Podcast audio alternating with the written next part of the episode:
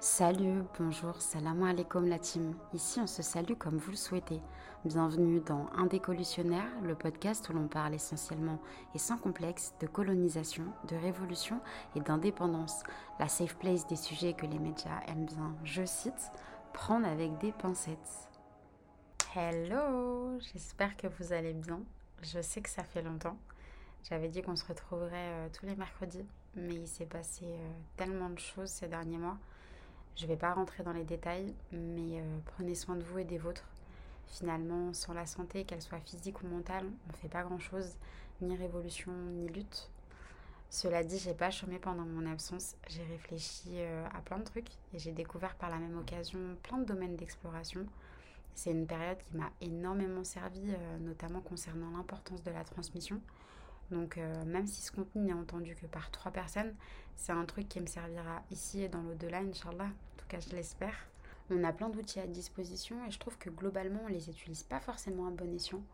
En ce moment, j'insiste beaucoup sur le devoir de transmission parce que euh, je pars du principe qu'on est tous investis d'une mission, d'une mission de transmission euh, dans ce cas de figure, à des échelles différentes bien évidemment, mais mais euh, faut pas qu'on oublie que l'éducation est une MNA et que par définition, la transmission, ça en est une aussi. C'est hyper important d'être reconnaissant pour ce que l'on a ou pas. faut être conscient de sa condition et, euh, se rendre à l'évidence. On est quand même chanceux de pouvoir euh, pianoter quotidiennement sur nos téléphones ou nos ordinateurs, de pouvoir bouquiner euh, librement. Et attention, hein, je réduis absolument pas nos épreuves. faut toujours voir le verre à moitié plein. On vit dans un cadre paisible, Dieu merci. Et euh, on doit se servir de cette chance pour faire quelque chose. On n'est pas là pour végéter euh, et mener nos petites vies égoïstement. Après, je sais que les plans d'action de chacun sont bien différents et que l'on n'est pas tous prédisposés à militer, même si en vrai, pour moi, euh, je pense que ça devrait être inné. Mais, mais bon, on milite tous inconsciemment, intérieurement, parce que les combats que l'on mène contre nous-mêmes sont souvent les moins visibles, mais ça reste les plus durs. On est tous dotés de facultés qui nous aident à assimiler des choses, que l'on essaye d'appliquer et qui dégorge forcément sur notre entourage, inconsciemment, euh, on influence les nôtres. Et autant s'influencer dans le bien et dans le savoir que dans le blâmable. Après, euh, chacun voit midi à sa porte. Hein. Arrivé à un certain âge, je pense qu'on a tous conscience de l'importance de nos mots et surtout de nos agissements.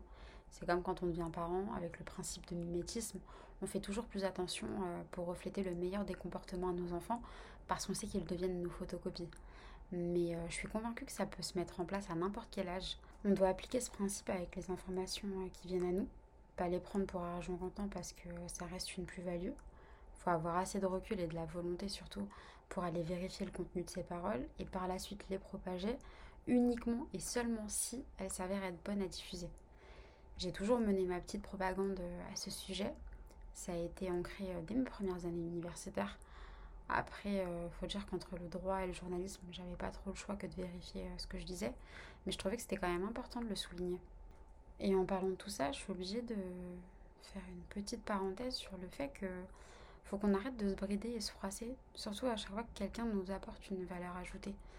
Prenez l'info, bien sûr, comme on vient de le dire, euh, vérifiez-la, mais acceptez-la.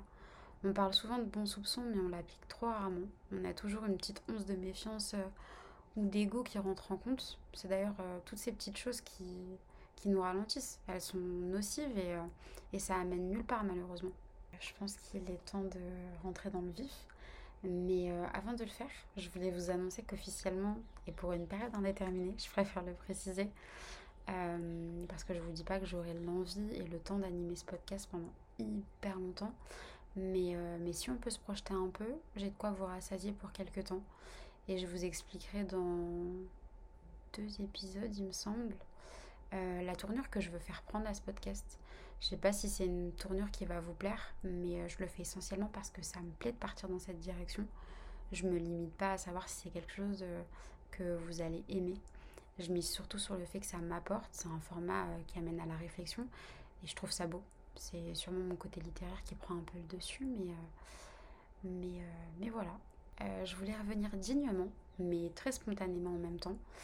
Euh, surtout revenir avec un épisode que j'allais prendre plaisir à faire, sans forcément euh, étayer mes recherches et mes connaissances sur une situation particulière et surtout une situation géopolitique comme j'ai pu le faire sur les deux deux précédents épisodes, je vous saoule constamment avec mes posts légendes, devoirs de mémoire ou de commémoration sur Instagram. Mais je trouvais que c'était fort de revenir avec une figure que j'affectionne et que ça me permettrait de me remettre dans le bain simplement. À mon sens, après, euh, je suis peut-être pas très objective, mais, mais pour ceux qui me connaissent depuis, vous savez que je mets du Malcolm à toutes les sauces. Mais, euh, mais en vrai, non, je retire ce que j'ai dit. Objectivement, en 2024, on ne peut pas être pour la liberté, les droits, militer pour une cause, euh, quelle qu'elle soit, sans être un fervent partisan de Malcolm X. Déjà euh, au collège, on me disait que j'étais matrixée, mais 15 ans après, je suis toujours aussi passionnée par son parcours. C'est un parcours d'exemplarité. Un chemin semé par de mauvaises et bonnes actions. On n'a pas pour vocation d'être parfait, mais de parfaire son intérieur avec le temps. Et je trouve que c'est en ça qu'il est exemplaire. Il a essayé, euh, malgré l'image qu'on lui façonne, et encore aujourd'hui malheureusement, à devenir meilleur avec le temps.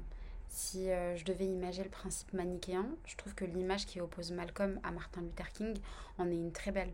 Le mal et le bien, et qui pour autant, vrai, euh, je vais m'abstenir, mais, mais bref, je vous invite à vous renseigner sur l'entièreté du parcours de Martin, parce que sinon on est encore là demain. Euh, et petit aparté, je vous invite aussi à lire euh, Machiavel. On va diviser euh, cet épisode en deux. Je voulais dans un premier temps aborder la lutte pour la cause palestinienne à celle des autres d'un point de vue global en la liant à Malcolm X.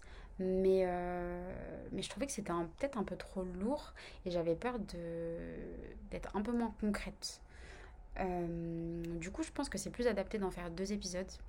après, ça reste un, exercice de narration et je trouvais que ça pouvait pas être juste quelque chose que je viens poser là, sans contexte ni référence, sans même euh, euh, forger un portrait de, de sa personne.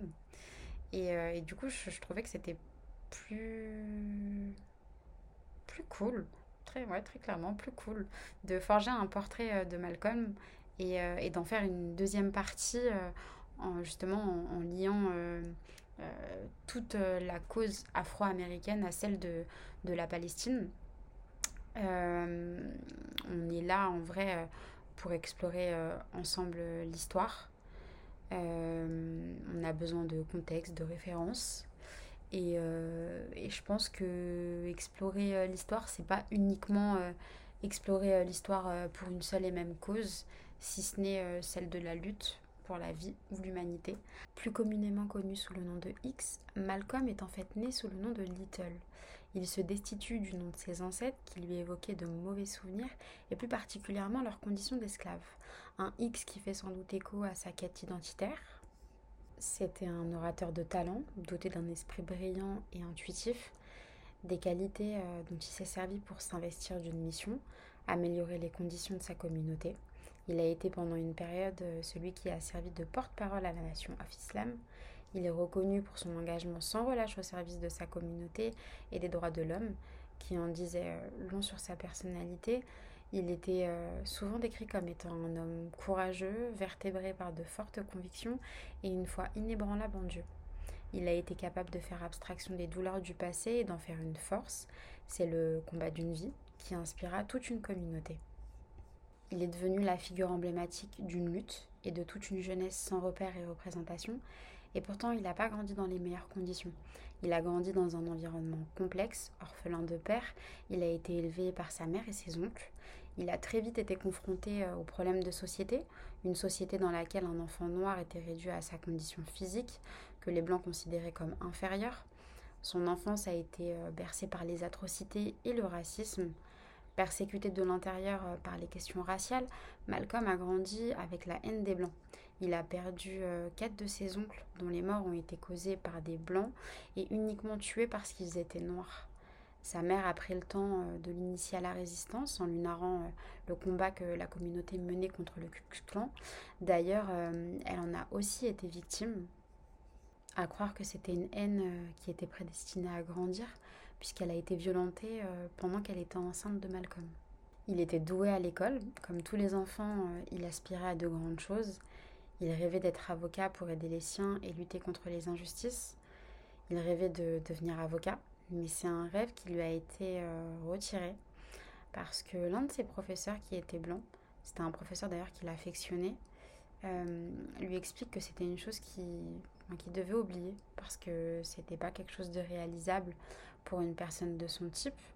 bien évidemment, je vois pas l'utilisation du N-word, mais, mais c'est un épisode qui a marqué Malcolm et qui lui a fait prendre une route totalement différente. Et du coup, c'était inévitable. Il quitte l'école, bascule et se laisse absorber par les mouvances de la délinquance. Il a pendant un petit moment échappé à la police, mais euh, il finit par tomber et prendre 10 ans de prison pour vol. En prison, il découvre la nation of Islam, une idéologie fondée sur le nationalisme noir et sur le rejet intégral des Blancs. Une propagande qui n'a pas été difficile euh, à faire assimiler à Malcolm, Dix ans après, il sort de prison et devient un membre actif de la nation, dirigé euh, par Elijah Mohamed. C'est un homme pour qui il a eu de l'affection très rapidement. Il le considérait euh, comme un père spirituel. C'est une période de sa vie que j'aime pas beaucoup. C'est d'ailleurs la période de sa vie que j'aime le moins. Et c'est d'ailleurs celle dont, on parle le plus après, euh, tu me diras, c'est toujours plus facile de noircir le tableau d'un homme qui ne rentre pas dans les cases traditionnelles de la société occidentale, euh, qui est indéniablement dominée par euh, une suprématie dont je ne citerai pas les caractéristiques. Mais, mais c'est une période dans laquelle il intensifie sa haine de l'homme blanc et adopte un discours radical, violent et raciste. On l'a abordé un petit peu dans l'introduction, mais euh, ça a été la figure du parti opposant à Martin Luther King, qui lui prônait une intégration euh, pacifiste et qui lui vaut d'ailleurs euh, l'image fleurissante que qu'on lui connaît. En 64, il se convertit à l'islam sunnite. Il accomplit le Hajj entouré d'hommes et de femmes venus de différents horizons et donc avec des particularités physiques bien plus larges que les distinctions qu'il faisait auparavant, à savoir le noir et le blanc. Il voit les choses différemment et adopte une vision beaucoup plus douce et sage. Il a d'ailleurs admis avoir été impacté par plusieurs de ses rencontres. Euh, c'est une période qui a forgé la fin de sa lutte et qui a fait de lui l'une des voix les plus importantes de la lutte des Noirs aux États-Unis et l'un des révolutionnaires les plus emblématiques. Sa rencontre avec Tahar Gaïd, Moudjahid pendant la guerre d'Algérie, ambassadeur après l'indépendance en 62 et reconnu pour son engagement dans la résistance, a eu un impact sur ses idéologies parce que c'est une rencontre à qui on doit la création de son organisation politique. Ça a été euh, un véritable tournant dans sa vie politique et sa lutte contre ceux qu'il considérait comme euh, l'ennemi. Il met euh, de côté la haine et la violence pour se mettre au service de la liberté. Il aspire à ce moment à plus large, plus grand et veut impacter différemment sur sa communauté. D'ailleurs, on en sait beaucoup sur son passage euh, dans les pays arabes, euh, notamment euh, l'Algérie ou l'Arabie saoudite. Mais outre le fait d'avoir visité la Mecque, Malcolm X s'est également rendu en Palestine à plusieurs reprises. Pendant son séjour dans l'enclave, il se rend dans les camps de réfugiés, dans les hôpitaux. Et à son retour, il témoigne de la situation précaire des Palestiniens déportés par l'entité sioniste. Et il y fait de très belles rencontres comme celle avec Harun Hashim Rashid, un poète palestinien rencontré dans la bande de Gaza. Une voix et un visage qu'il pousse à écrire à un journal égyptien qui pourrait avoir le même impact euh, que le Parisien pour nous aujourd'hui. Une lettre qu'il appelle sur la logique sioniste. Une lettre dans laquelle il affirme son ferme soutien à la lutte palestinienne et assimile le sionisme au colonialisme. Déjà engagé euh, sur le continent africain avec sa place de précurseur du panafricanisme, il profite de cette lettre pour inviter les dirigeants africains à soutenir les Palestiniens et lutter à leur côté. Dans cette lettre, Malcolm X associe euh, l'internationalisme et la cause palestinienne. Il laisse dans cette lettre euh, un héritage riche en solidarité qui va influencer les révolutionnaires noirs et palestiniens. Il développe un discours euh, sans faille qui penche vers l'universalisme, une pensée politique concrète qui s'ouvre au monde. C'est d'ailleurs parce qu'il a changé son fusil d'épaule qu'il a été assassiné, criblé de 13 chevrotines et de plusieurs balles le 21 février 1965. Il a su apporter un œil neuf au militantisme, il a été la voix d'une cause qui s'est entremêlée à d'autres, avec finalement un seul organe, le cœur habité par euh, l'amour d'Allah. Je pense que c'est ça qui l'a aidé à réunir autant de voix. Je suis obligée d'y amener euh, l'aspect spirituel parce que quand bien même t'écouterais ça euh, sans même t'identifier à l'islam, ton cœur est habité euh, et animé surtout par une croyance qui émane du cœur, une croyance qui aspire à la tolérance et au vivre ensemble. C'est ce qui nous permet, euh, malgré nos différences, euh, d'avancer, d'avancer ensemble, on aspire aux mêmes choses avec les mêmes valeurs, tout en sachant que l'ennemi reste le même. Je vous ai vulgairement tiré le portrait de Malcolm X en quelques minutes et je pourrais encore m'éterniser pendant plusieurs minutes. Mais le but c'est pas de faire des épisodes à rallonge. Donc euh, j'espère avoir alimenté intelligemment l'un de tes moments de vie et t'avoir apporté quelques informations. On se retrouve la semaine prochaine, Inch'Allah, pour la deuxième partie de cet épisode. Du coup, on va s'arrêter là. Et je te donne rendez-vous la semaine prochaine pour la deuxième partie de cet épisode, Inch'Allah. D'ici là, euh, porte-toi bien. Je te fais des gros bisous.